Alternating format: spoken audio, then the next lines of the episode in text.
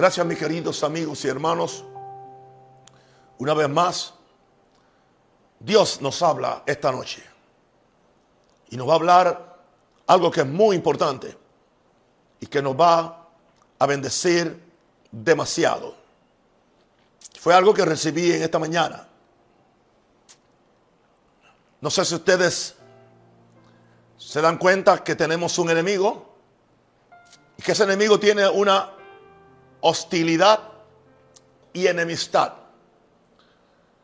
que la manifiesta a los que somos hijos de Dios.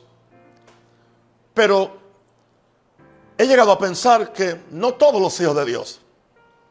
Parece que hay, hay una clase especial de hijos de Dios que por lo que ellos son y lo que están haciendo, como que atraen más la hostilidad y enemistad de Satanás que lo que llamamos un cristiano promedio o común o regular. Yo no quiero ser cristiano ni promedio, ni común, ni regular. Yo quiero, ser un cristiano que sea como un hijo de Dios.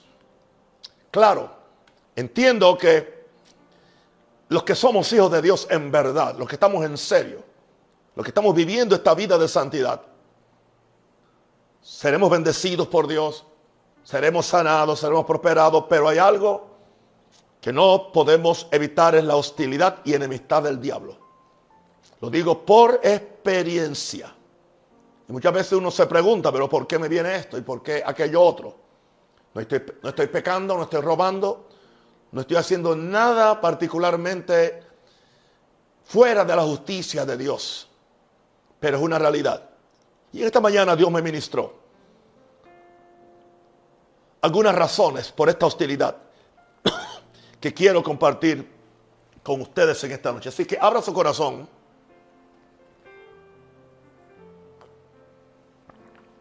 Porque necesitamos oír esta palabra. Todo empieza en Génesis 3, 14 al 15. El contexto de esto es que ya Satanás había tentado a Adán y a Eva. Ya Dios había venido y ya Dios le había puesto una sentencia a Adán, otra sentencia a Eva, y ahora le faltaba la serpiente.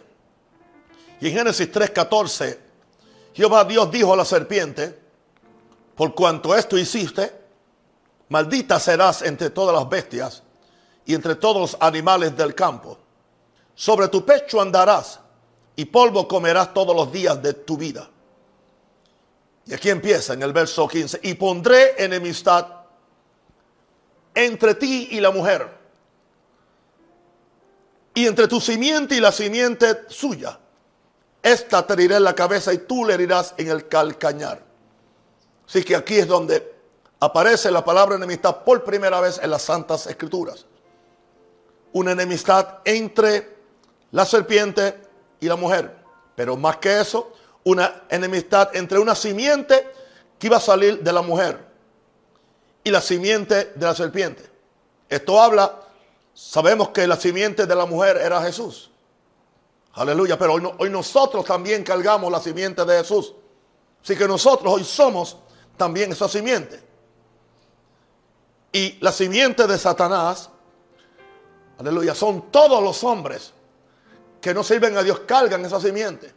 Entonces va a haber una lucha entre las dos simientes. Y esa es la lucha que existe hoy en día. La simiente santa de la mujer que viene por medio de Jesús. Y la simiente de los pecadores que viene de Satanás. Porque nosotros no somos simiente de él, somos simiente de Dios. Entiéndelo en esta forma. Cargamos el ADN de Dios. Los no salvos cargan el ADN de la serpiente. Ahora, Apocalipsis 12, 12. Llega un momento que dice, por lo cual alegraos cielos y los que moráis en ellos. Hay de los moradores de la tierra y del mar, porque el diablo ha descendido a vosotros con gran ira, sabiendo que tiene poco tiempo. Yo no sé cuándo es que esto acontece pero lo que quiero presentar es la frase poco tiempo. Yo creo que le queda muy poco tiempo Yo creo que Dios está por hacer grandes cosas. Está por cerrarse este capítulo de la tierra. Está por establecerse la dispensación del cielo viniendo a la tierra. Y creo que nos podría tocar a nosotros ser esa generación de cierre.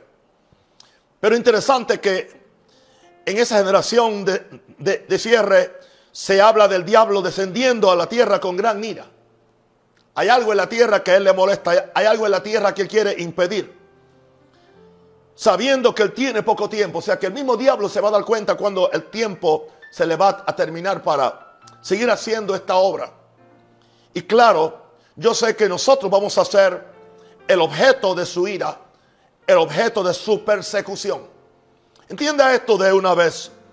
Nunca veo, vea una lucha con carne ni sangre, sino que nuestra lucha es contra principados, potestades, contra el mismo Lucifer, contra el mismo Satanás. Y esto es lo que quieren ignorar muchos creyentes y muchos cristianos, y no se menciona en muchas iglesias. Pero a la gente hay que advertirle. Si Satanás no te persigue a ti, quizás tú estás caminando juntamente con él. Aleluya. Porque si, si, si estuvieras haciendo la voluntad de Dios, a él eso no le gusta. Y tendrías que tener un, un poco de persecución, un poco de hostilidad y enemistad. Así que si tú estás tan tranquilo en la vida y nunca, sería mejor que examinaras tu salvación, examinaras cómo está tu relación con Dios. Porque en lo que a mí se concierne, yo no puedo, yo no puedo decir eso. Aleluya. Fue el apóstol Pedro quien dijo, aleluya, que Satanás anda como león, león rugiente buscando a quien devorar. Es una realidad. Él no es un figmento de la imaginación. ¿Quién más puede inventarse el crimen de que las mujeres aborten a sus niños en su vientre? ¿Quién más puede inventarse que una persona se ponga unos cartuchos de explosivos en su cuerpo y explote él y explote a cientos de personas? Hay un diablo. Hay un diablo que es el padre de toda mentira. Hay un diablo que es el que esclaviza a los países. Es el autor de todo crimen, es el autor de todo, de todo eh, adulterio, es el autor de, de toda, todo asesinato. Es el autor de todo martirio, aunque pueda haber contra nosotros los cristianos. Ahora, yo le preguntaba en esta mañana, Señor, dame algunas razones y me las dio. Y es lo que quiero compartir con ustedes. Espíritu Santo, yo pido que tú abras el corazón de mis hermanos para que entiendan. No para que tengan miedo, sino para que entiendan. En primer lugar, lo primero que recibí hoy esta mañana, que esta enemistad y esta hostilidad proviene por nuestra humildad. Humildad. Que contradice todo lo que Satanás es como Lucifer. O sea, mi humildad. Satanás no molesta al orgulloso, al prepotente, al altanero, al soberbio. Los deja que te cito. Porque van caminando por el mismo lado. Van caminando, van tomados de la mano. Aunque se, aunque se llame cristiano. Pero hay algo, y fue lo primero que me enfatizó hoy el Espíritu Santo. Hay algo sobre nuestra humildad. Porque el que nosotros nos vistamos de humildad y permitamos que la humildad de Jesús se refleje en nosotros y se reproduzca en nosotros y la podamos manifestar en este mundo. Y como consecuencia podamos recibir la bendición de Dios y la gloria de Dios y su presencia. Le trae un recordatorio a Lucifer cuando él era ese arcángel humilde que estaba en la presencia del Señor guardando su santidad. Pero no solamente eso. Satanás sabe cómo es Dios. Él lo conoce porque era su jefe, era su patrón por quizás millones de años. Así que él sabe que a Dios lo atrae la humildad y a Dios lo repele la prepotencia y la soberbia. Así que claro que él te va a odiar y él te va a tratar de hacer la vida imposible porque tú eres humilde. Y sabe que como consecuencia de esa humildad, Dios te va a bendecir. Y tú vas a ser un instrumento para Dios. Y vas a disfrutar su presencia, algo que Satanás disfrutaba en una vez, pero ya no puede disfrutar. Vamos a ver un poquito el, el, el, el espíritu de este Lucifer o Satanás. En Ezequiel 28, 14 al 17. Tú, querubín grande protector, yo te puse en el monte, en el santo monte de Dios. Allí estuviste. En medio de las piedras de fuego te paseabas. Anterior dice que estaba en el Edén. Perfecto eras en todos tus caminos desde el día que fuiste creado hasta que se halló en ti maldad. Veamos a ver cuál fue esa maldad. A causa de la multitud de tus contrataciones, fuiste lleno de iniquidad y pecado. Vamos a ver cuál es, cuál es esa iniquidad y cuál es ese pecado. Por, lo cual, yo te eché del monte de Dios. O sea, yo te eché de mi presencia. Yo te arrojé desde las piedras de fuego. Oh querubín protector, era quien protegía la, la santidad de, Dios. Y aquí está el pecado. Aquí está el pecado que la madre o el padre de, todos los pecados. Se enalteció tu corazón a causa de tu hermosura. A otros se le enaltece el corazón a causa de su dinero, a causa de su ministerio, a causa de su éxito, a causa de su, de su belleza física, a causa de cualquier cosa que él crea que lo distingue y que lo hace mejor a otras personas. Ese es el espíritu de Lucifer. Se enalteció tu corazón a causa de tu hermosura. Y qué interesante que cuando la persona se enaltece, se le corrompe la sabiduría. Se vuelve bruto. Aunque crea ser un profesor de, de la Universidad Nacional de Panamá, ¿ah? se enaltece, se enaltece su corazón. Por eso dice, ya no hay Dios. Por eso no reconoce a Dios, por eso no se humilla. Y dice que en el caso de, Lucifer, corrompiste tu corazón a causa de tu esplendor, porque era bello. Y dice Dios, yo te, yo te arrojaré por tierra. Delante de los reyes te pondré para que miren en ti. ¿Qué es lo que van a mirar en ti? Los reyes van a mirar en ti. Y esto habla de algo futuro que aún no ha acontecido cuando Satanás, aleluya, con la bestia y el falso profeta se han echado en el lago de fuego que arde con fuego y azufre eternamente. Donde los reyes que ya están allí, o que van a estar allí, donde va a estar Nabucodonosor, donde va a estar Hitler, donde está Mao, donde está Judas, se van a burlar de él. Otra, en otra escritura dice, ¿y qué te pasó? ¿Por qué estás aquí también con nosotros? Y él sabe que ese es su lugar. Porque él sabe que el infierno no fue preparado para los hijos de Dios, sino para Satanás y sus ángeles. Y voy a decirte algo, mi querido. El pecado mayor que te va a llevar al infierno no es el adulterio. No es aún ni el homosexualismo. He dicho yo que tú puedes ir al cielo así. Yo no dije eso. Dije mayormente. Porque todos los pecados son resultado de un pecado. Todo pecado es resultado del pride, soberbia, prepotencia. O sea, si tú tienes prepotencia, tú excusas todo otro pecado. Y crees que tienes el derecho, el derecho a tú cambiar tu género. ¿Entiendes? O tienes el derecho a decidir qué hacer con la vida de tu bebé. Que en algunos casos puede tener hasta ocho meses. Y se abortan en mi país, en Estados Unidos. Y todo es la soberbia. Es la falta de, humildad. Por eso, más importante que mi sabiduría, más importante que mi dones, más importante que mi ministerio, más importante que mi unción, más importante que yo eche fuera los demonios, es vestirme de humildad. Esta fue la diferencia entre David y, y, Saúl. Saúl no fue humilde para reconocer su pecado, sino que se defendió ante el profeta. David, contrariamente, contra ti solo he pecado y he hecho lo malo delante de ti, Señor. No quites de mí tu Santo Espíritu. Gloria a Dios. Y a David, y él le dice a, él le dice a Dios, al corazón contrito y humillado tú no desprecias. El, contristar el corazón es apacharrarlo, apretarlo así, con arrepentimiento ante Dios. Esa es la persona que Dios ama y que Dios va a bendecir. Por eso Satanás odia cuando uno es humilde. Yo he escogido ese camino. No me estoy gloriando. Porque si tengo algún fruto de humildad, se lo debo a aquel que me dijo, venid a mí los que estáis, los que estáis trabajados y cansados, y yo os haré descansar. Y me dijo, aprended de mí que soy manso y humilde de corazón, porque los mansos heredarán la tierra. Y eso le molesta a Satanás. Por eso es que él trata de sacarte de tu humildad. Trata de sacarte de tu humildad más que ninguna otra cosa. Por esa razón es que hay enemistad. Por esa razón es que hay hostilidad en contra de los hijos de Dios que son verdaderamente hijos de Dios, porque son humildes. Aleluya.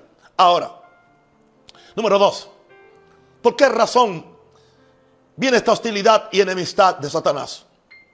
En Apocalipsis 12 hay una escena donde, donde está, dice que habla del sol, habla de las estrellas y habla de una mujer que estaba de parto.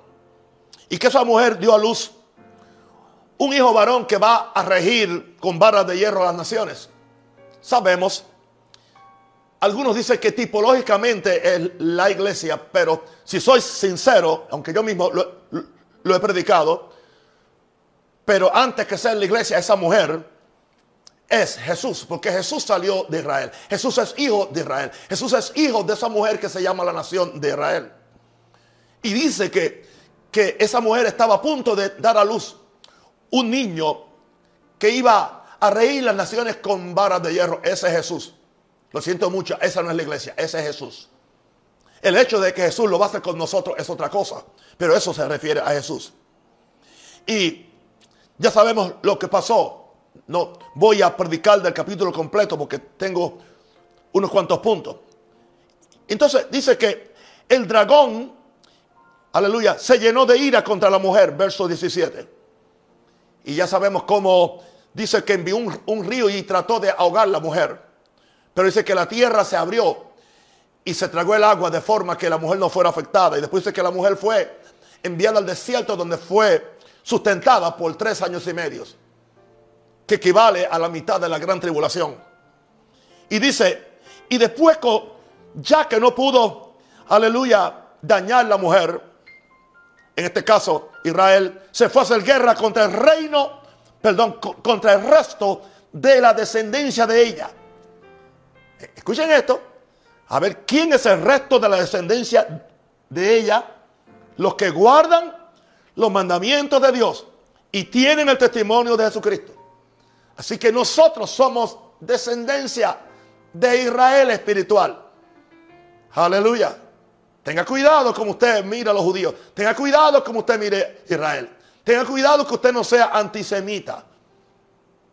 Porque aquí dice que los que guardan que, que, somos el resto de, la, de la descendencia de esta mujer, Israel. Los que guardan los mandamientos de Dios y tienen el testimonio de su... Aquí tenemos dos razones por las cuales Satanás odia a esta simiente, esta descendencia de la mujer, que yo creo que hoy es la iglesia. Porque guardamos los mandamientos de Dios. ¿Y por, ¿Y por qué razón esto le molesta a Satanás? Porque Satanás sabe que la bendición de Dios está condicionada a que yo guarde los mandamientos de Dios. Satanás sabe que toda la protección de los pactos que Dios tiene con nosotros están condicionados a que yo obedezca a Dios absolutamente sin cuestionar los mandamientos de Dios. Y para los que guardamos los mandamientos de Dios, las bendiciones del pacto están disponibles para nosotros. Y para los que guardamos los mandamientos de Dios, aleluya, vienen todas las bendiciones. Aquí está Deuteronomio capítulo 28, si guardares los mandamientos, si los pones en tu corazón, si los sigues, vendrán sobre ti todas estas bendiciones, te alcanzarán, te perseguirán. Y serás cabeza y no cola, estarás arriba y nunca abajo. Y te van a llamar las naciones bienaventurados. Claro, primero esto se, se refería a Israel, pero ahora esa promesa también es para nosotros, que somos parte ahora del Israel de Dios que es una combinación de la iglesia e Israel natural. Ahora, guardamos los mandamientos de Dios. Hay una falsa enseñanza evangélica que porque estamos ahora en un nuevo pacto, los mandamientos no son para nosotros. Yo quiero decirte una cosa. Hay una sola Biblia y ambas palabras de Dios. No, yo vivo en el Nuevo Testamento. O tú vives... Yo no vivo en el Viejo. Una pregunta, ¿qué testamento tenía Jesús? Es más, no se llamaba ni testamento, se llamaba escritura. La palabra en griego es Tanakh. O sea, eso de Nuevo Testamento y Viejo Testamento se lo, es un invento. Es un invento de los que organizaron después eh, la Biblia en estas dos. Yo mejor le llamo que, que la escritura hebrea, aleluya, es el testamento de Jehová. Y, lo que le llamamos hoy el Nuevo Testamento es, es, es la escritura de Jesús. Pero ambas son vigentes, ambas son vigentes. Por eso el diezmo es vigente. Aleluya. Por eso los diez mandamientos son vigentes. Porque son parte de los mandamientos. Nos han robado la mitad de la Biblia. Y la otra mitad que nos queda, que es el Nuevo, el, Nuevo Testamento, también nos robaron dos terceras partes porque ya todo aquello fue lo que Jesús hizo o lo que hicieron los apóstoles. A nosotros no nos toca hoy. Solamente lo que nos toca, dicen, es salvación, ir al cielo y esperar que la trompeta suene. No, hay una riqueza en, en, lo, que, en lo que llamamos la escritura hebrea. Hay una, una riqueza que necesitamos. Tanto así que la, única Biblia que tenían, que tenía Pedro, Juan y el mismo Pablo, la única Biblia que tenía era el Tanakh, la Biblia hebrea.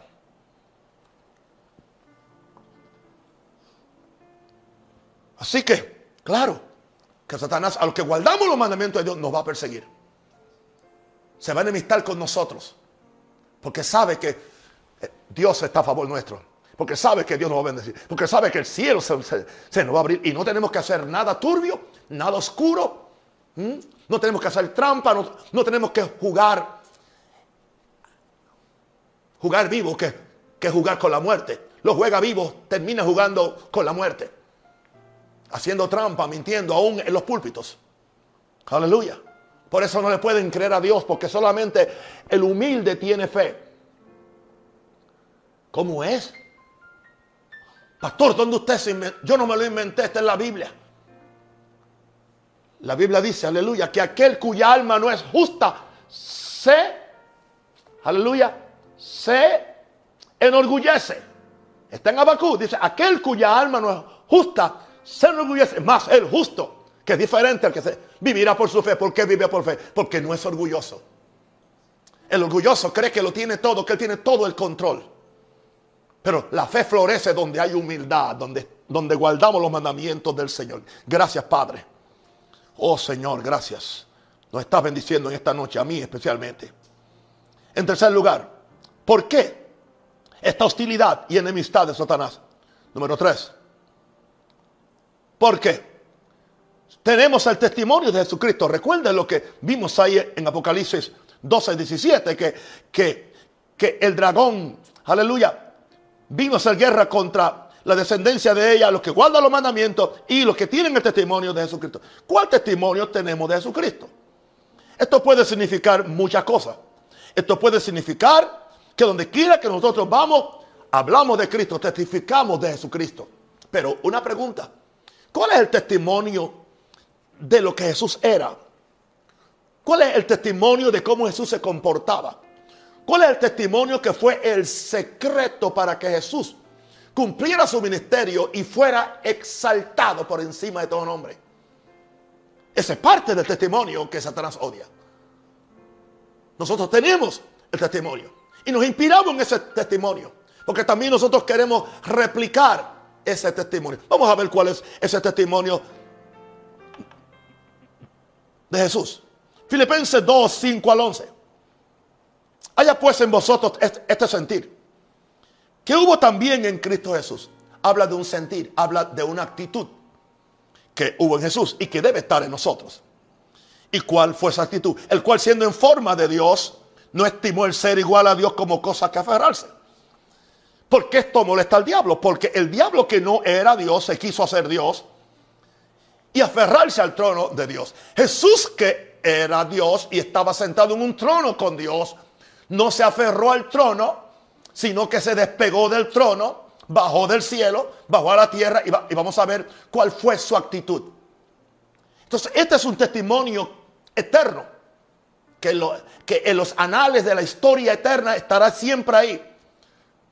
Un acto de humillación que nunca se ha visto antes, que es histórico y que es eterno. Y esta es parte del testimonio que le fastidia a Satanás. Porque Jesús es completamente diferente a todo lo que hizo. Ahora, dice que el cual siendo en forma de Dios, no estimó el ser igual a Dios como cosa que agarrarse o aferrarse. Sino, siendo Dios se despojó a sí mismo.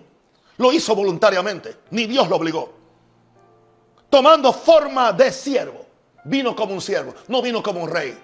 Tú dejaste tu trono y corona por mí a venir a Belén a nacer. Se despojó a sí mismo tomando forma de siervo. Hecho semejante a los hombres. Se metió en un vaso de barro, en una vasija de barro. Aleluya. Se limitó a, a este cajón humano con todas sus deficiencias y sus debilidades. Se hizo semejante a los hombres. Y estando en la condición de hombre, se humilló a él mismo, a sí mismo. Dios no lo humilló, él se humilló. Palabra favorita de Jesús. Yo no hablo por mi propia cuenta. Palabra favorita de Jesús. La doctrina que yo traigo no es mía, sino del diablo. Palabra favorita de Jesús. Lo que yo veo y lo que yo oigo es lo que yo predico. Por eso estaba muy temprano en la mañana buscando la presencia del Padre, de forma que el Padre le diera la agenda para el día. Nunca, nunca, nunca, nunca Jesús se glorió, se enorgulleció de un milagro. Es más, muchas veces le, decía, no le digan a nadie, porque él no buscaba protagonismo, él no hacía cosas para ser vista por los hombres. Él hacía cosas para la gloria de Dios. Él hacía cosas para bendecir a la gente. Él hacía cosas para reprender las obras del diablo. Querido predicador, deja el protagonismo. No operes por el protagonismo. Tú no tienes que probarle nada a nadie. Yo tampoco. Lo que yo hago lo hago para la gloria de Dios. Segundo, para bendecir la humanidad. Y tercero, para destruir las obras diabólicas de Lucifer. Dios nos guarde. Gloria a Dios. estando en la condición de hombre, se humilló a él mismo, haciéndose obediente hasta la muerte y la muerte de cruz, que era una muerte de maldición, porque maldito era el que era colgado en un madero. Eso estaba puesto. Esa era una de las especificaciones que estaba puesta en la ley de Moisés. Él se hizo maldición para que tú y yo fuéramos bendición. Él se humilló para que tú y yo salgamos de nuestra prepotencia, para que Él nos dé el ejemplo. Por eso es contraproducente decir que somos cristianos y somos prepotentes, somos orgullosos, no perdonamos, no pedimos perdón. Creemos que somos la última persicola del desierto Sahara. Dios nos cuide y Dios nos guarde. Por eso hay tanta hipocresía en los púlpitos evangélicos. No critiquemos a los católicos, no, no critiquemos a los musulmanes. Hay muchas cosas que tienen que salir de nuestros púlpitos. Mucha prepotencia, mucha vanidad. Aleluya. Mucha fe en nosotros mismos. Aleluya. Yo no sé para qué cielo va, esa gente. Yo no sé. Yo no sé. Por lo cual, ahora, por lo cual, por lo cual, fíjense, se humilló a sí mismo, se hizo obediente hasta la muerte y muerte de cruz, por lo cual Dios también le exaltó hasta lo sumo. Claro que esto le molesta al diablo. Aleluya. Porque Jesús se humilló hasta lo sumo y Dios lo exaltó hasta lo sumo. Satanás quiso exaltarse hasta lo sumo y Dios lo humilló hasta lo sumo. ¿Usted ve por qué odia a Jesús ¿Por qué me odia a mí? ¿Por qué odia a los que seguimos esta carrera de humildad, esta carrera de sencillez espiritual? Lo cual es una amenaza al sistema religioso. Porque el sistema religioso funciona a base de orgullo y de prepotencia. ¡Wow! Con razón, Satanás no me deja quieto a mí. Gloria a Dios, porque yo vivo humillándome completamente ante el Señor. Pero qué lindo que yo sé que algún día Dios también me exalta a mí hasta lo sumo. Y a Jesús le dio un nombre que es sobre todo nombre. A mí no me tiene que dar un nombre que es sobre todo nombre porque ya yo tengo el nombre de Jesús. Y con el nombre de Jesús, ya con ese nombre, aleluya, yo también estoy sobre todo nombre porque Él dice que Él nos dio un nombre que es sobre todo nombre para que en el nombre de Jesús se doble toda rodilla. Y como consecuencia de que Él nos ha sentado con Él en lugares celestiales, también yo tengo autoridad sobre todo nombre que se nombra no solo en este siglo, sino también en el venidero, por mi humildad. ¿Para qué es esto? Para que en el nombre de Jesús ¿De cuál Jesús? El que se humilló hasta lo sumo. Se doble toda rodilla de los que están en los cielos. Eso habla de ángeles, eso habla de principados. En la tierra, eso habla de los hombres. Debajo de la tierra, eso habla de aún los muertos o aún los ángeles que están ya encadenados. Pero eso también incluye a Satanás y sus demonios. Y toda lengua confiesa que Jesucristo es el Señor para gloria de Dios Padre. ¿Por qué? Porque pagó el precio, se vistió de humildad. Haya pues en vosotros también este sentir, decía Pablo. Haya en vosotros. Oh, gloria a Dios. Bendito el nombre del Señor. Vamos entonces a ver la cuarta razón por la cual hay esta hostilidad y enemistad de Satanás hacia los hijos de Dios, o los verdaderos hijos de Dios. Número cuatro. Esta hostilidad viene porque somos en la tierra la imagen de Dios en Cristo. Y si Él es enemigo de Dios, si Él es enemigo de Dios, no soporta su simiente. Si él la tiene con Dios, también la va a tener con sus hijos. Gloria a Dios. ¿Por qué? Porque nosotros cargamos la imagen de Dios. Y dentro de esa imagen hay algo que amenaza al diablo. Hay autoridad. Hay dignidad. Sabemos quiénes somos. No necesitamos que el diablo venga y nos pregunte si eres hijo de Dios. Porque ya, ya yo lo soy. Ya yo lo sé porque el Espíritu Santo me da testimonio de que soy hijo de Dios. Eso le fastidia a Satanás. Que tengamos esa seguridad. Claro. ¿Y quiénes se creen ellos que son? Hijos de Dios. Yo no me puse el título. Yo no me llamé. A mí me escogieron aún desde antes de la fundación del mundo. Yo, yo simplemente respondí en fe y en obediencia. Y simplemente me mantengo sirviendo a Dios. Y cargo la imagen de Dios. Como la cargaba Adán. Y como la cargaba Jesús. Hoy nosotros los hijos de Dios la cargamos. Nos parecemos a Dios. Amamos como Dios. Pensamos como Dios. Somos santos como Dios. Aleluya. Poderosos como Dios. Creativos como Dios. Vamos a ver si esto fue así en el principio. Génesis 1, 26, 28. Entonces dijo Dios, hagamos al hombre a nuestra imagen, conforme a nuestra semejanza y señoré en los peces del mar, ¿eh? en las aves de los cielos, en las bestias, en toda la tierra y en los en todo animal que se arrastra sobre la tierra, incluye la serpiente. Y creó Dios al hombre a su imagen. A imagen de Dios lo creó, varón y hembra los creó. Para los homosexuales, lesbianas y gente que cambia de género que me están escuchando, le voy a dar una explicación. ¿Por qué razón es que la agenda gay es tan, es tan anti Dios y es tan abominable a los ojos de Dios que trajo juicio sobre Sodoma y Gomorra? Porque esa agenda gay viene en contra de la imagen de Dios. Dios le dio al hombre una imagen de hombre, pero Dios está en esa imagen Dios le dio a la mujer una imagen de mujer, pero ahí también está la imagen de Dios. Cambiar esa imagen, quien lo hace es el diablo. Nadie me diga que tú naciste así. Aleluya, tú naciste así. Varón y hembra Dios lo creó y no hay nada en el medio. Es una cosa u otra. Quien dañó, quien daña la imagen, es el mismo que dañó la imagen que tenía Eva de una mujer de Dios y se convirtió en una esclava de Satanás cuando accedió a sus ofertas.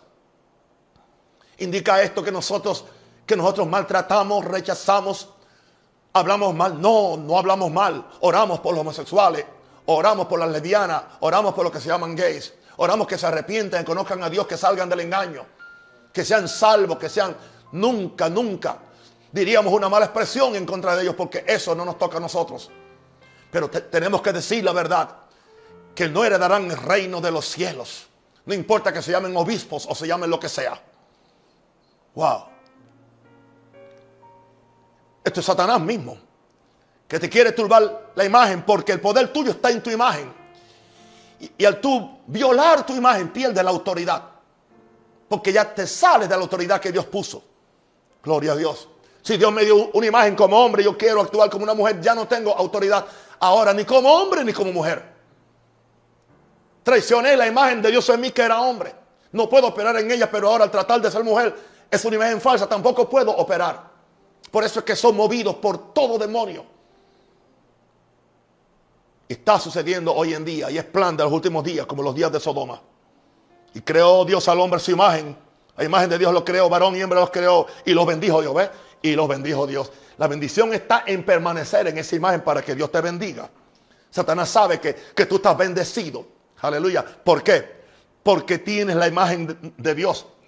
Y le dijo, fructifiquen, multiplíquense, llenen la tierra, sojuzgarla, señoread los peces del mar, en las aves de los cielos y en las bestias que se mueven sobre la tierra. Dos veces lo repite el libro de Génesis. ¿Y qué es lo que Satanás quiere impedir? Quiere impedir que tú puedas tener esa autoridad, autoridad de, de reino, autoridad divina, para tú poder hacer la voluntad de Dios y someter la tierra a, bajo la autoridad del Rey de Reyes y Señor de Señores, que es Dios y Cristo. Y recuerda que ahora esa imagen fue que Adán había, había, había perdido, fue depositada en el vientre de la Virgen María, de donde Jesús nació como un niño, un niño judío, porque Jesús era judío, un niño judío. Jesús era judío. Jesús, Jesús no era, no era eh, eh, europeo ni tampoco americano. Posiblemente no, no tenía ni, ni, ni, ojos azules ni pelo amarillo. ¿Quién sabe? Amén. No vamos a entrar en eso ahora porque eso no es tan importante. Santo el Señor. Pero hay una cosa que Jesús sí traía, la imagen del Padre, la imagen de Dios. Pero entonces ahora, ¿y cómo nos llega a nosotros? Porque nosotros también la perdimos en Adán. Oh, a los que antes conoció, también los predestinó, los predestinó, dice Pablo, Romanos 8, para que fuesen hechos conformes, para que fuesen hechos conformes, para que fuesen hechos conformes a la imagen de su Hijo. Que es lo que quiere Satanás, borrar la imagen de Jesús en ti. Por eso él prefiere que tengas una imagen de evangélico. Evan, imagen de yo soy católico, o yo soy evangélico, o yo soy presbiteriano, o soy asamblea, o soy maranateño. Son imágenes falsas. Pertenecemos a una iglesia católica o evangélica, asamblea, lo que, ningún problema con eso. Pero la imagen tuya es ser hijo de Dios. Y la imagen es que seas conforme a la imagen de Cristo, no a la imagen que te impone una, un sistema político, económico o religioso. Así he dicho y así se queda. Porque estoy hablando por la palabra de Dios. Línea sobre línea y precepto sobre precepto. Por eso Satanás nos odia. Porque somos la imagen de Dios en la tierra. Ahora, número 5. ¿Por qué nos odia? Por la autoridad delegada de Jesús para hollarlo bajo nuestros pies. Esto se le ocurrió a Jesús. No se lo, aunque ya Dios había dicho allá a Adán y a Eva que, que iban a pisar, a hollar todas las cosas que se movían en la tierra, serpientes, escorpiones y lo que sea. Pero ahora Jesucristo reitera esto. Y lo, lo reitera con seriedad. Y no solamente fue para aquellos discípulos, es para todos sus discípulos ahora. Vamos entonces a ver la escritura en Lucas 10, 17. Jesús tenía un grupo de evangelistas que se llamaban los 70 y los enviaba dos por dos. Nunca los envió solo. Y los envió a sanar enfermos, a echar fuera demonios, predicar el evangelio del reino. Ellos fueron y volvieron, dice que volvieron con gozo. Con gozo, diciendo, Señor, aún los demonios se nos sujetan en tu nombre. Venían contentos, alegres. Jesús les dijo, yo veía a Satanás caer del cielo como un rayo. Esto es un poquito turbio entenderlo. Hay, hay dos posibilidades. Una es que, que, el Señor vio posiblemente que Satanás quería venir como un rayo sobre los discípulos. Pero hay otra interpretación posible y es que como consecuencia de que ellos estaban operando en ese poder, Satanás estaba cayendo del cielo y estaba perdiendo parte de su, de su autoridad. Como un rayo cae a la tierra y ya deja de ser, de ser activo. Sea como sea, cual sea la interpretación Pero lo importante es el verso que sigue. He aquí os doy potestad. Hmm. Esa palabra es autoridad, exocia. Os doy potestad de hollar, de pisotear serpientes y escorpiones y sobre toda fuerza del enemigo y nada os dañará. Yo sé que Jesucristo estaba usando el Antiguo Testamento como referencia. Estaba usando el Salmo 91. Hollarás al cachorro del león y al dragón. Aleluya. Amén. Indicando esto que, que tenemos autoridad. Es vergonzoso eso para Satanás. Porque él era un, un arcángel. Nosotros somos seres humanos. Vasos de barro. Con debilidades. ¿Entiende? Imagínense. Esta promesa es para un viejo de 120 años. O de 180 años si tuviera. Y también es para un joven de 15 años. O para un niño de 10 años. O de 5 años. Porque la promesa no tiene que ver con quién la carga. La promesa tiene que ver con quién la prometió. Que fue Dios. Pero Satanás no quiere que tú descubras eso. Di conmigo allá, tengo autoridad delegada de Jesús. Para hollarlo bajo nuestros pies. Dijo Pablo, y el Dios de paz. El Dios de paz. El Dios de paz. El Dios de paz. Aleluya. El Dios de paz. Ponga a Satanás bajo vuestros pies Aleluya. A Dios sea la gloria o a Dios sea la gracia. Por la gracia de Dios. O sea que tú tienes la autoridad. ¿Qué pasó entonces con el virus? ¿Qué pasó con el COVID-19? ¿Por qué tanto miedo? ¿Por qué tanta, tanto pánico? Tanto pánico. Por ahí andan los hermanos cristianos saludándose con los codos. Dándose de codo. A mí me enseñaron que darse de codo era una mala crianza. Es más, en mi, país hay una expresión que dice, me dieron de codo es me despreciaron. Eso es lo que significa dar el codo, es despreciar. Por eso que a mí nadie me venga a dar ningún codo. O me das la mano o mejor no me saludes. Aleluya. Porque yo no desprecio a nadie, pero tampoco permito que nadie me desprecie a mí. Eso se inventó el mismo diablo. Ah, yo quisiera que Gigi estuviera que Gigi estuviera vivo. Hijo del diablo. Sonríase, hermano, que Cristo lo ama. Aleluya. Un viejito chulo, un, viejito, aleluya, legalista, pero santo, santo, santo, santo. Santo, santo, santo. Gloria a Dios. Amén. Y los cristianos con miedo, con pánico. ¿Entiendes? Con pánico. Wow. Interesante más fe en una tela que en la sangre de Cristo. La tela me guarda del pecado, la tela me guarda de la pandemia, la tela me guarda, Estela, Estela. La sangre de Cristo me limpia de pecado. La sangre de Cristo, aleluya, me da autoridad sobre el diablo. La sangre de Cristo me da autoridad sobre la pandemia. La sangre de Cristo me da autoridad sobre el mismo anticristo si apareciera ahora en el nombre de Jesús. Gloria a Dios. Pero Satanás no quiere que tú lo sepas. Pero cuando tú lo sabes, le da riña, se pone bravo. Por eso te persigue. Por eso usa a, tus hermanitos para difamarte. No sé si son hermanos, quizás son primos y lejanos. Ahora, número 6. Esto yo no se lo he oído a nadie. Lo oí esta mañana.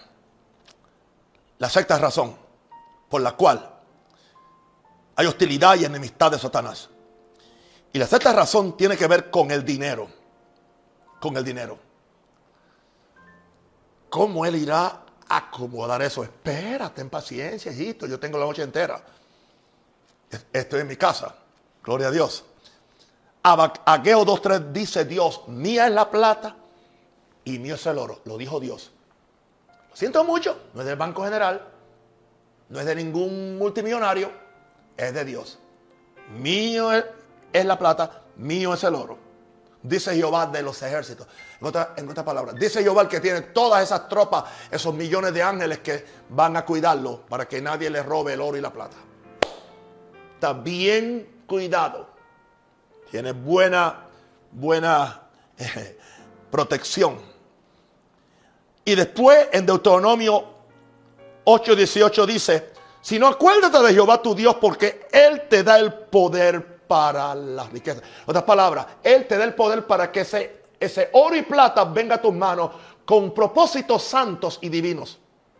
¿Y cuáles son esos propósitos? A fin de confirmar el pacto que hizo a tus padres como en este día. O sea, que la bendición económica de Dios viene para confirmarte que tú eres hijo espiritual de Abraham, como los judíos son hijos naturales de Abraham. Ellos tienen derecho a ser prósperos. También nosotros tenemos derecho a ser prósperos. Siempre y cuando que entendamos, mío es el oro y mío es la plata. Siempre y cuando que entendamos que la bendición de Jehová la que enriquece. Siempre y cuando que nos acordemos de Jehová Dios. Siempre y cuando que entendamos que Él da el poder para hacer riqueza. Siempre y cuando que entendamos que por medio de esa riqueza confirmamos o establecemos el pacto que juró a nuestros padres, que nuestro padre también es, Abraham. ¿Y qué, tiene que ver eso? Espérate, dije. Vamos, aleluya, a primera Crónicas 29:12, palabras del rey David. Las riquezas y la gloria proceden de ti. Y tú dominas sobre todo. En tu mano está la fuerza y el poder y en tu mano el hacer grande y el dar poder a todos. Eso lo dijo David después de haber dado una ofrendita. Por lo menos hay como 4 billones de dólares. 4 mil millones en lenguaje de ustedes. Y él dice aquí, las riquezas y la gloria proceden de ti. Y tú dominas sobre todo. En tu mano está la fuerza y el poder. Y en tu mano el hacer grande y el dar poder. O sea, o sea el, el que me dio esta grandeza económica fue Dios y es de Él. Así que cuando Él me la pide, se la devuelvo completa. Por eso Él dijo, por cuanto tengo mi afecto en la casa de Dios, porque como esto era de Dios y Dios me lo pide, se lo regreso a Dios porque siempre ha sido de Él y, seguirá siendo de Él. Aleluya. Ahora, pero usted dijo, bueno, esto es lo que dice mi punto 6. Si hemos sido libres del amor al dinero, porque el amor al dinero es la raíz de todos los males, el cual codiciando algunos fueron traspasados de muchos dolores. Sí. Y, está hablando a, cristianos en la iglesia, en la iglesia de Éfeso, que era donde Timoteo era el pastor, uno de los pastores. Si hemos sido libres del amor al dinero, y ahora lo hicimos un instrumento para extender el reino. Y un instrumento para llevar su amor y generosidad a otros, a su creación. ¿Qué va a pasar? ¿Tú crees que Satanás va a estar contento? Él prefiere que el dinero se use para pagar una prostituta. Él prefiere que el dinero se use para comprar la droga o para, para comprar la heroína. Él prefiere que el dinero se use para buscar un sicario para que elimine a mi enemigo o a mi contrincante. Él prefiere que el amor sea, que el dinero se use para que seamos prepotentes, orgullosos y pongamos a todo el mundo en el suelo que no se somete a nuestros caprichos. Eso le pasa a muchos empresarios y a mucha gente que tiene mucha plata. Cree que la gente son esclavos.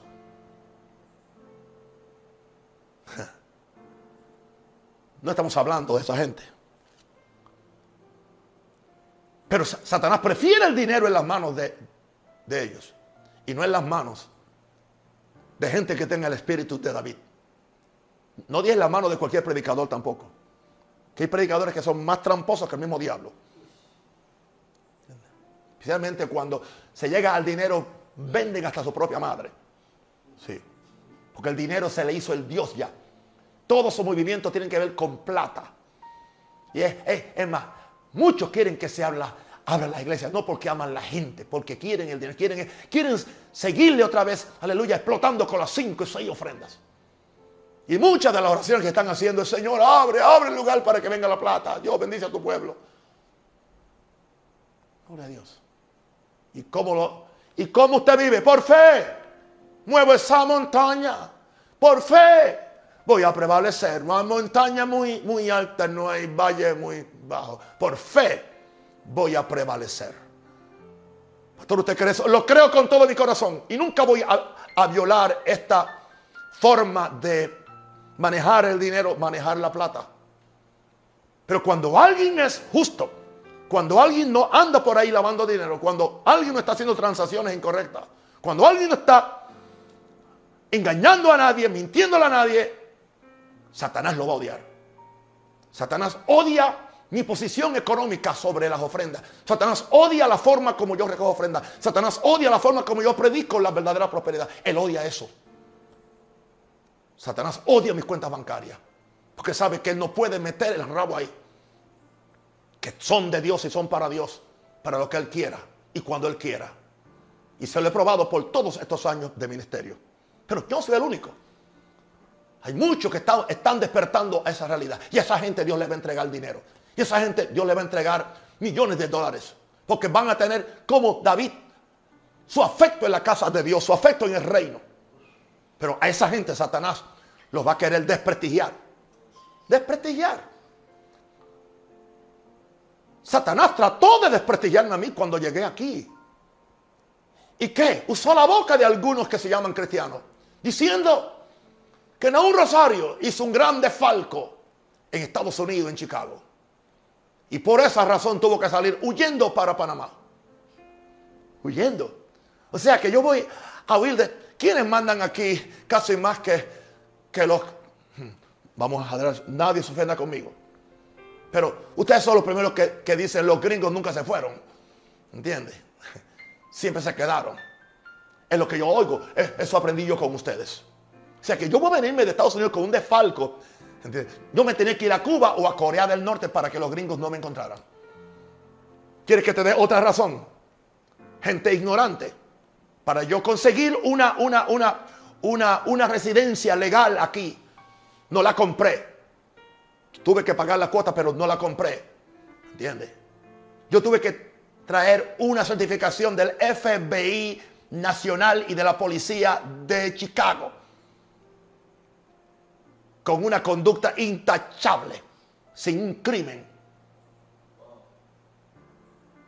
Siete años. Esperé hoy a decirlo.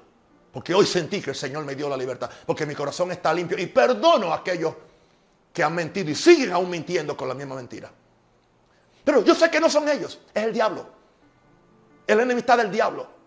El diablo odia la forma como yo enseño y como nuestros pastores aprenden a manejar la finanza. Por eso nos quiere mantener pobres y por eso nos quiere quitar lo que Dios nos da, pero no lo podrá hacer.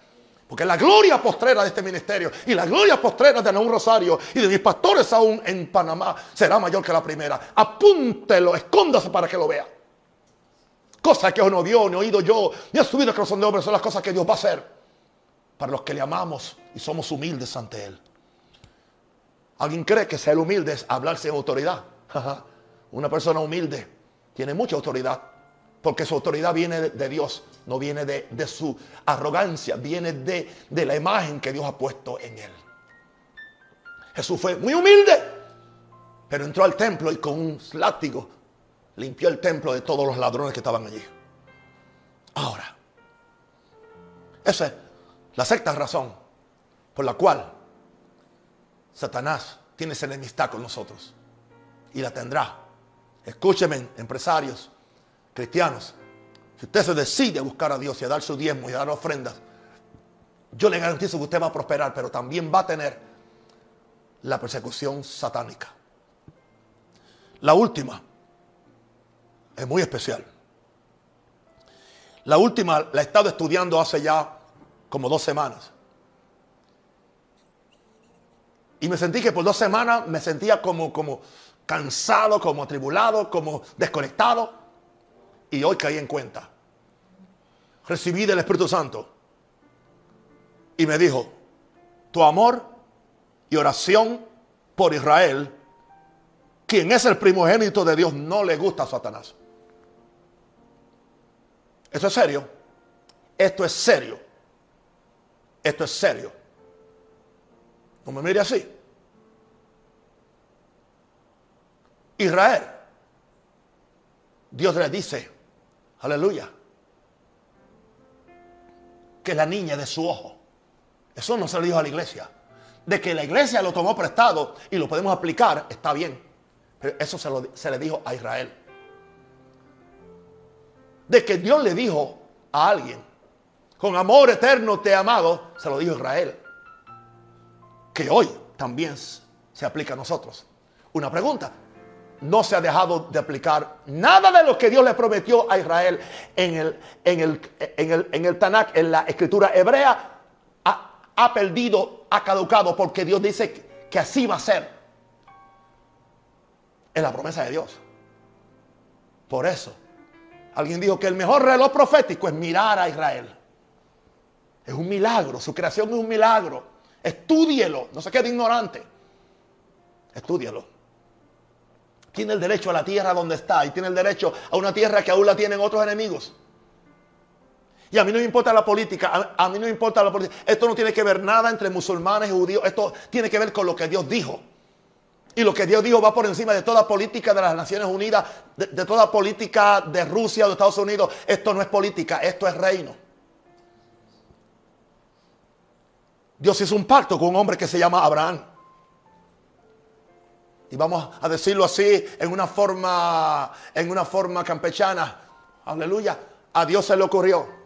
Si Dios lo sacó de la manga y Dios, Dios dijo un día, bueno, voy a empezar una nación en la tierra.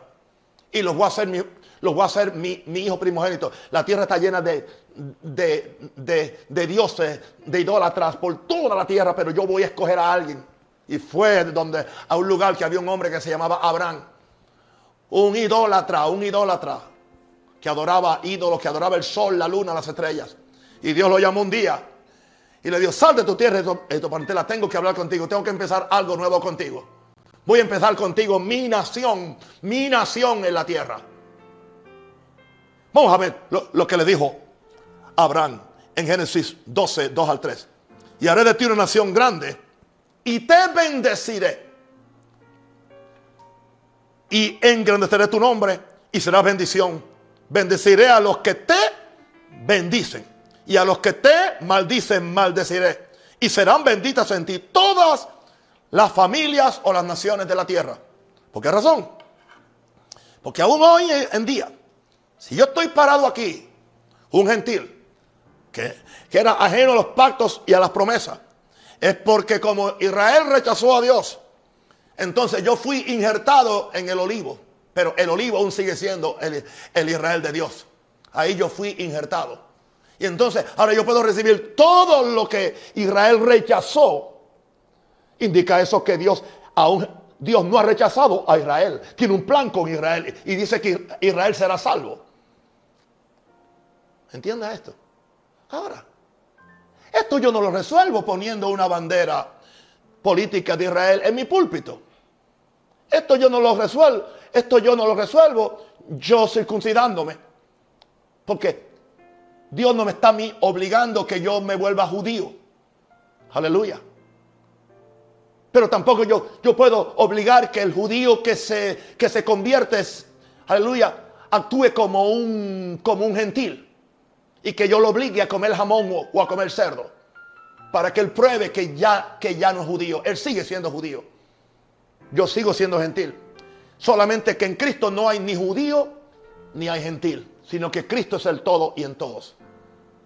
Pero Dios tiene un plan con ellos. Y todo el que ha bendecido a Israel ha sido bendecido. Y todo el que ha maldecido a Israel ha quedado maldito. Y yo te puedo dar una lista.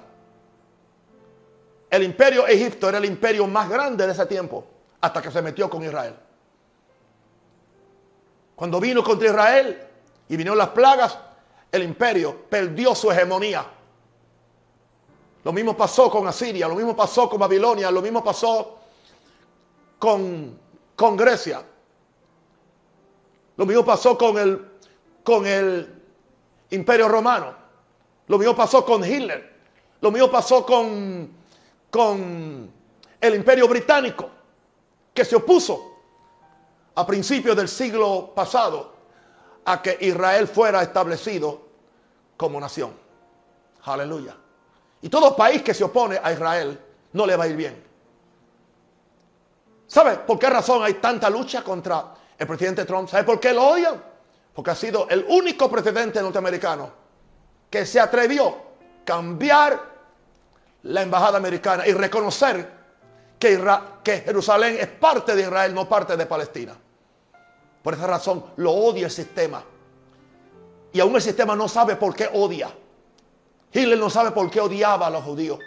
Hitler no sabía. Yo sé por qué. Aleluya. ¿Por qué razón mató 6 millones en la cámara de gas y asesinados en las zanjas por miles y miles? ¿Por qué razón? Y hoy también hay antisemitismo dentro de la iglesia evangélica, diciendo que Dios reemplazó a Israel. Se llama la teología del, del reemplazo. Dios no ha reemplazado a Israel. Israel sigue siendo el pueblo de Dios. Y ahora nosotros hemos entrado también a ser pueblo de Dios. Pero ahora a nosotros se nos espera que nosotros oremos por Israel. Bendigamos y nunca hagamos nada equivocado. Porque no vamos a recibir la bendición. Por eso termino con, con el Salmo 122. Pedid por la paz de Jerusalén. Sean prosperados los que te aman. Yo quiero ser prosperado. Pedid es orar, interceder. Gloria a Dios. Les soy sincero, no lo había tomado en serio. Yo no puedo mentirle a ustedes, porque estoy ante Dios. Y yo siempre he amado a Israel. ¿Entiende? Siempre, siempre. Tanto así que nunca he ido a visitar. ¿Entiende? Porque no, no quería hacerlo simplemente como un turista. Cuando lo haga lo quiero hacer como algo profético. Como algo que, que me va a mí ayudar en mi ejecución como un siervo de Dios. Si tú amas a Israel en esta forma, Satanás que ha estado enemistado con Israel más de cuatro mil años. Más de cuatro mil años enemistado. ¿Por qué, la, ¿Por qué la, enemistad de Satanás con Israel? Porque de allí salió Jesús. Eso es todo. Él no perdona que Jesús salió, que Jesús es judío. Jesús salió de, de Israel. Pero Satanás no tendrá otra que chuparse el dedo grande del pie. Porque así es. Dios no cambia sus promesas. Dios seguirá siendo fiel a su promesa. Y yo quiero estar de parte de Dios. Y no importa la, enemistad que me traiga esto con mis compañeros ah, ministeriales o la enemistad que me traiga con Satanás, no importa. Estas son las siete razones, y las voy a repetir, por la cual hay enemistad y hostilidad de Satanás hacia los hijos de Dios. Digo, la primera es por nuestra humildad que contradice lo que Satanás es como Lucifer. Número dos, porque guardamos los mandamientos de Dios. Número tres, porque tenemos el testimonio de Jesucristo. Número cuatro, porque somos en la tierra la imagen de Dios en Cristo. Número cinco, por la autoridad delegada de Jesús para hollarlo bajo nuestros pies. Número seis, porque si hemos sido libres del amor del dinero y ahora lo hicimos un instrumento para extender el reino y llevar su amor y generosidad a otros. Y es lo que Dios quiere que uno haga. Y número siete, por nuestro amor y oración por Israel, que es el príncipe de Dios. Oramos por Israel, bendecimos a Israel, pedimos por la paz de Jerusalén y somos prosperados los que aman a Israel. Te he hablado seriamente. Yo no soy un, un recién llegado a la fe. Yo sé lo que es estudiar la palabra. Yo sé lo que es acomodar línea sobre línea y precepto sobre precepto. No simplemente porque oro. Soy un profesor. Me gusta la lengua, me gusta el idioma. Pero más que eso, oro a Dios y busco a Dios. Amo a Dios. Y el Espíritu Santo me revela estas cosas. Así que oro por ustedes ahora. Pido, Señor, dale revelación a cada uno de mis hermanos, de mis compañeros, de mis hijos, para que ellos puedan ver la verdad de que tenemos un enemigo, pero no importa. Vamos a seguir haciendo lo que hemos dicho en estos siete puntos. Seguiremos haciéndolo y, seguiremos siendo eso. Porque es la esperanza para esta iglesia de Jesús. En este tiempo y en el venidero. Queridos amigos y hermanos, recibe esta palabra con fe. Di conmigo, yo recibo la palabra. Como le decían allá en la otra iglesia popular, palabra de Dios Palabra de Dios. Aleluya. Palabra de Dios. Recibe la palabra de Dios en tu corazón. Oro por cualquier enfermo. Satanás saca la garra de cualquier enfermo ahora mismo. Yo pido que Jesucristo, el Hijo de Dios, sane tu enfermedad. Que el Espíritu Santo te libere de cualquier demonio. Y que la voluntad de Dios se haga en tu vida. Y si alguna persona no conoce al Mesías prometido, a Jesús, abra su corazón y le diga, Señor, perdona mis pecados. Límpiame con tu sangre y apunta mi nombre en el libro de la vida. Y ayúdame a vivir la vida que agrada a Dios. Les amo inmensamente, inmensurablemente, como me dice un hijo mío que está en Brasil. Los amo con todo mi corazón. Que la gracia de Dios, que el amor de Dios, que la divinidad de Dios les acompañe y que sean más que vencedores en todas estas cosas. En el nombre de Jesús. Los amo. Chao.